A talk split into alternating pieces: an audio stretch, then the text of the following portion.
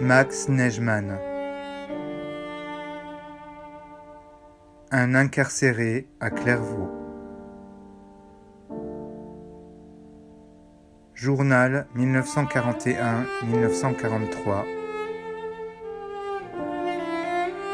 Traduction du yiddish par Claude Ampel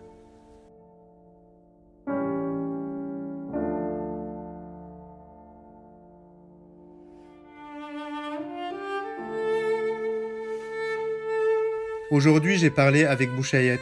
Il m'a dit qu'il va exiger que je fasse partie de son équipe qui part dans la forêt pour abattre les arbres. Je sais qu'il va m'exiger. Je prie seulement que cela soit accepté.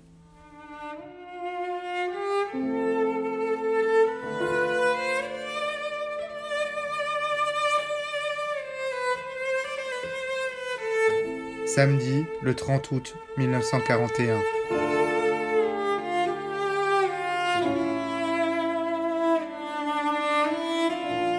Aujourd'hui a eu lieu le mariage de mon frère. À présent, Sarah se nomme Madame Nejman.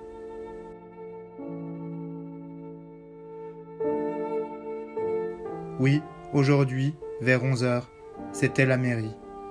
À présent, il règne une bonne ambiance à ma maison.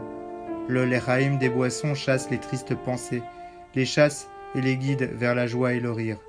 Une jeunesse joyeuse entoure les nouveaux mariés qui sont les héros de la journée. J'imagine la joie de ma mère, de mon père, de toute ma famille.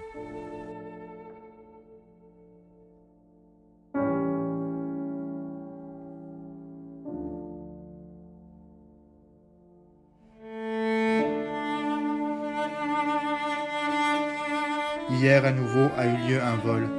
On a volé à Cohen pour environ 2000 francs.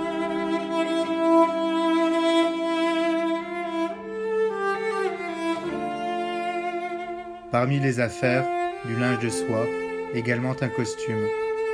On cherche qui a pu les prendre.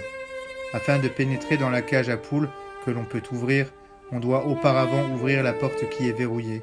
Cela n'a pas à l'évidence dissuadé le voleur.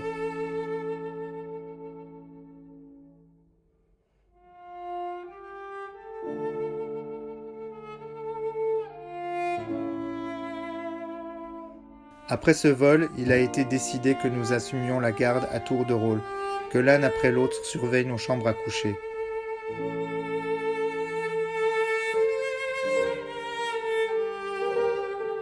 Ce matin, Wittmann était de garde.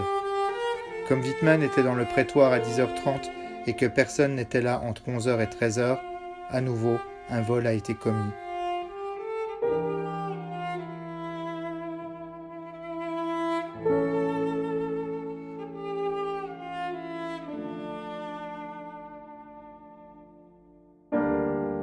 La serrure de la porte de la cellule de Cohen a été dévissée et on lui a volé tout ce qui ne l'avait pas été la première fois. Il ne reste plus rien.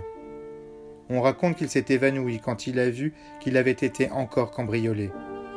Il n'est certes pas pratique de ne rien pouvoir laisser dans la cellule et d'être obligé de tout porter sur soi.